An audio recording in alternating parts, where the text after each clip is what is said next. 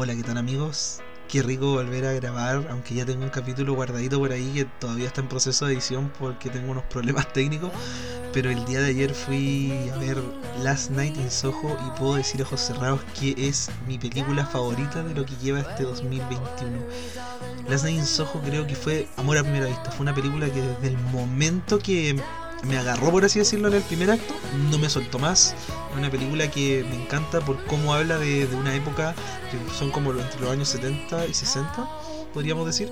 Y me gusta cómo no glorifica todo lo que tuvo el pasado. Porque claro, muchas películas hablan de los 80, los 70, nos acordamos de su música, nos acordamos de las estrellas de cine, nos acordamos de los cantantes, nos acordamos de la moda, muchísimas cosas. Pero poco, poco se habla, poco se comenta sobre cómo, cómo de verdad era esa época. Hay momentos que eran muy crudos o cosas que pasaban en esa época que claro, ya no ocurren ahora, pero me gusta que el director Edward, Edgar Wright nos hable sobre, como con tanta crudeza, pero también con tanto realismo sobre una época donde lastimosamente las mujeres eran vistas simplemente como un objeto y nos habla con mucha crudeza sobre ese tema. Habla sobre muchísimos temas y siento de que si bien no he visto toda la filmografía de él, él dirigió películas como Baby Driver y también tuvo otras películas creo en su, en su como, dentro de todas las películas que él ha hecho y son del género de comedia, por lo cual no me llama mucho la atención, pero puedo decir a ojos cerrados que esta es una de sus mejores películas fácilmente. ¿Por qué me van a decir, Nico, si no he visto lo demás? Porque siento de que este director está atreviéndose a hacer algo diferente, está saliendo de su zona de confort, está haciendo cosas nuevas, está haciendo una película diferente. Si bien, claro, uno está acostumbrado a ver películas quizás como, como más eh, de terror, entre comillas, que sean más como tanto screamer y esto, pero hay películas que a veces te perturban ya sea por su imagen, ya sea por su soundtrack, ya sea por lo que estás viendo. Y eso es lo que logra esta película. Logra perturbarte, pero no, no al punto de, sentir así como pánico, ¿no? Pero te perturba, te incomoda. Hay escenas que a veces uno desea que solo terminen. Y eso es lo que se, eso es lo que logra este actor, o sea, este este director, eh, demostrar en conjunto de, la, de las dos grandes actrices eh, que están aquí eh, siendo de las dos protagonistas, que una es Eloise, que está eh, interactuada, que interpretada por Thomasin Mackenzie, y, la, y nuestra otra actriz que hace el personaje Sandy, que está interpretada por Anna Taylor Joy, que me parecen dos grandes actrices que son de lo mejor. Me parece un gran acierto de que estas dos actrices hayan sido las protagonistas, porque de verdad aquí se nota de que hay cariño en este, en este, en esta película y antes, ya antes tanto decir solo cosas buenas y todo eso, quiero hacerle una leve sinopsis, eh, hablar un poquito de las cositas malas y luego un leve, un, síntesis pequeño diciendo como que por qué tanto la recomiendo, porque claro, le estoy diciendo, ah, que esto, que lo otro, pero, pero vamos, vamos por parte, dijo el descuartizado, vamos por parte. Primero que nada, la historia trata de Lois, una joven que no tiene madres ni padres, y se va, viaja, se, se va a vivir a Londres para estudiar eh, como diseño de moda, si no me equivoco, no me recuerdo bien el nombre de la carrera, pero era como de moda, este, estudiaba como moda, es que hay varias aristas de esa carrera, entonces no recuerdo exactamente, pero ella diseñaba trajes, el punto. Y la cosa es que llega un punto en el primer arco que ella eh, se, se muda a una casa X y está ahí y al momento de dormir ella se transporta a estos años entre 60 y 70 y cuando se ve en el espejo se, encuentra con, el, con, su reflejo, no es ella, sino es nuestro personaje, otro personaje principal que es Sandy. Y nos cuenta la historia de Sandy y a la vez la historia de Lois. Entonces es interesante esa dinámica que tiene la, la película, que como hay momentos que vivimos como en los, en los 60, 60, 70, o vivimos en la actualidad. Y eso me gusta. Por ejemplo, bueno, aparte de que esta película nunca glorifica el pasado, por lo que ya había mencionado anteriormente, encuentro de que la historia es bastante interesante y si uno logra como lograr como meterse en la película, esta película no te suelta. Yo personalmente soy de esas personas que me gustan las cosas que son bastante inmersivas y esta película logra cautivarte y cuando te agarra ya no te suelta. Y a veces uno empieza a pensar, esta persona podría ser, no sé, alguien malo, este es bueno. Entonces me gustan ese tipo de películas donde uno no sabe lo que va a pasar y esa sensación de como que no tienes idea de que puede pasar algo bueno o malo es muy como gratificante. Y creo de que, bueno, comenzando de que todo esto del, del, plot de la película, como la trama de por sí es bastante interesante el hecho de que uno en el reflejo del espejo no se vea a sí mismo y vea a alguien del pasado. Es muy interesante y me gusta la idea de cómo la, la, la época se retrata.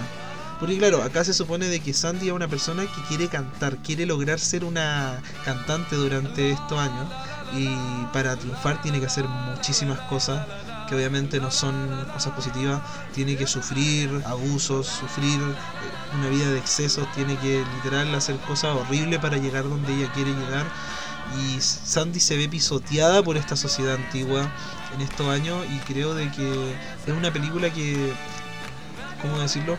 Te perturba no solo por el tema de, del misterio y todo lo que tiene que hablarte, sino como que una película cruda en, muchos momentos. Hay momentos que son incómodos, hay momentos que de verdad son asfixiantes, hay momentos que igual hay, sustos de por medio, pero todo esto está acompañado con una dulce música de, esos años que de verdad le cae como anillo al dedo y junto a las actuaciones de estas dos actrices eh, hacen todo más ameno. Creo de que si bien el plot inicial es, al comienzo como que igual tarda un poquitito, pero la nada en, en, en, como despegar la película porque tiene que presentar a nuestra protagonista principal que es Elois con la primero para como dar el, el primero como el pie de salida, creo de que Dana Taylor Joy se roba todo, toda la escena. Creo que hay escenas donde los colores representan emociones de los personajes o cuando se distorsiona todo, que de verdad esa escena me encantaría poder volver a verlas porque son demasiado, eh, ¿cómo decirlo? Aparte de creativas, son bastante interesantes de verlas porque hay muchos detalles. De, estoy seguro que esta película, si uno la vuelve a ver, puede encontrar muchísimos detalles. Y si bien creo que sus peores, o sea, las cosas, las malas decisiones que tiene esta película es que siento de que algunos personajes que son como no, como los personajes secundarios no aportan mucho a la trama lastimosamente. Siento que algunos personajes se dedican a hacer arquetipos y nada más. Eh, siento de que la trama me hubiera gustado que durara un poquito más. Si le hubieran agregado unos 15 minutos a la película, yo creo que todo logra cerrar de mejor manera. Eh, siento de que toda esta época es muy bello, es muy bello como cómo se, se retratan estos años que a pesar de todo su todo lo, oscuro que fue este tiempo, hay muchísimas cosas bellas dentro de esa oscuridad. Toda esa estética, todo ese glamour, todo eso. Y lo que hace Edgar Wright es literal llevarnos como en el viaje en el tiempo, un viaje en el tiempo a estos años y nos hace ver como, cierto, esto era muy bonito, pero también era algo muy oscuro. Era algo que, que más de alguna persona lo puede, por así decirlo, incomodar. Y eso está bien, porque una película no tiene que hacerte sentir cómodo, no tiene que hacerte sentir bien, no tiene que hacerte pasar un buen rato en el buen sentido de la palabra, sino como que esta película busca contarte una historia de personas que fueron, que la pasaron, personas que la pasaron mal en esa época busca retratar desde un modo más como objetivo una época que quizá está algo glorificada, por así decirlo, o se ve, lo, ven como de manera más vanidosa, porque es, verdad, uno cuando habla del pasado siempre dice, no, lo bueno, que era bonito esto, pero uno no recuerda esas cosas malas, entonces uno tiene que ser más como objetivo a veces cuando uno habla de cosas del pasado. Y si bien me estaba hablando más como harto de la ambientación es que creo que es de lo mejor que tiene la película. Por ejemplo, les voy a decir algo. Cuando vean la película y vean los colores rojos y los colores azules van a entender a qué me refiero. Porque siempre el color rojo representa como cosas malas, como cosas cuando, cuando alguien está como alterado. Y los colores azules, los colores más apagados representan la calma y la tranquilidad. Y está muy bien hecho eso en la película. Eh, bueno, otra cosa mala que quería hablar porque quiero ir un poquito de esto, de lo bueno y un poquito de lo malo. Otra cosa mala que creo que tiene la película es que siento de que el tema hay, hay una parte que hay unos fantasmas Ahí lo van a entender cuando lo vean. Hay como fantasmas que molestan, perturban a nuestros personajes principales, a nuestros personajes principales y creo de que eso no me no, no pude como hacer tanto clic con eso. Si bien algunas partes son bastante interesantes y parte de la cinematografía de esta película me parece bastante buena, hay momentos que siento que los fantasmas son más una excusa o un pretexto para alargar ciertos momentos, pero quitando esos pequeños detalles porque los personajes de soporte no, no hacen tanto la verdad y las escenas de los fantasmas no son tantas tampoco. Creo que tenemos una película que vuelve a pegar el golpe en la viene a pegar un golpe en la mesa y a decir tenemos que hacer, como que estamos haciendo una película que intenta algo, intenta crear, porque vivimos en un mundo donde estamos llenos de secuelas, remake, universo cinematográfico, cosas que, por ejemplo, por ejemplo, estamos llenos de Marvel, estamos llenos de, Disney, estamos llenos de cosas como Star Wars, cosas que igual me gustan, no me, no me miren a mal, ojo, a mí me encanta Star Wars, yo amo Star Wars con mi vida, no, no, no tanto, pero me gusta mucho Star Wars, pero es momento de que se creen nuevas cosas, que se intenta algo nuevo, que se hagan otro tipo de narrativas, que hayan otro tipo de personajes, que se rompa todo lo que ya conocemos. Porque claro, siempre van a existir como estos arquetipos, y, está bien, no es malo, pero depende de ti como, como creador, artista, director, etcétera, etcétera, cómo tú desarrollas estos arquetipos, porque un personaje puede ser de una manera, y si el personaje no logra cambiar durante toda la película, serie o lo que sea, ahí tú estás haciendo como que el arquetipo, por así decirlo, que existe, se sienta como más genérico en vez de sentirse algo más único. Entonces creo firmemente de que esta película, si bien no es, no es un 10 de 10, pero espero que muchísima gente quede encantado de ella y la apoyen porque necesitamos ver esta frescura que no, no la sentí hace tiempo en el cine. Me van a perdonar, pero por ejemplo, yo voy a hablar un poco de, de otras películas que vi. Por ejemplo, vi las películas que he ido a ver el cine, por ejemplo, este año fue 007, eh, la película de James Bond. Y claro, es una película continuista que, claro, intenta traer cosas nuevas, pero basta ya de eso. Basta ya de, de, seguir con sagas que ya quizá merecen un descanso o simplemente morir. Es momento de que nosotros como consumidores apoyemos estas nuevas películas, estas nuevas ideas, porque si no vamos a seguir teniendo muchos Marvels y yo prefiero vivir en un mundo donde existan muchas más Last Night in Soho que miles de universos Marvel. Y sé que es algo un poco impopular, pero ya me tiene cansado de que siempre sea lo mismo. No digo que sea malo, sino que es momento de que el cine se expanda, que siga. Claro, me van a decir mucho, oye, pero hay cine independiente, oye, pero hay esto. Pero la facilidad de llegar a este cine, eso tenemos que hablar. Porque a veces pasa de que hay muchas cosas de que me dicen, no, es que Nico, eh, no sé, esta película independiente o esta película chilena, y claro, pero ¿cuánto duran en cartelera? ¿Una semana? ¿Dos semanas? Uno ya cuando, cuando ya crece no tiene el mismo tiempo de antes y es imposible para mí al menos, por ejemplo, decir, no, ya sí, voy a ir al cine, no sé, a mitad de semana a las 10 de la noche a ver una película. Por ejemplo, Blade Runner en su tiempo tuve que ir un día en la noche a las 10 de la noche a verla al cine.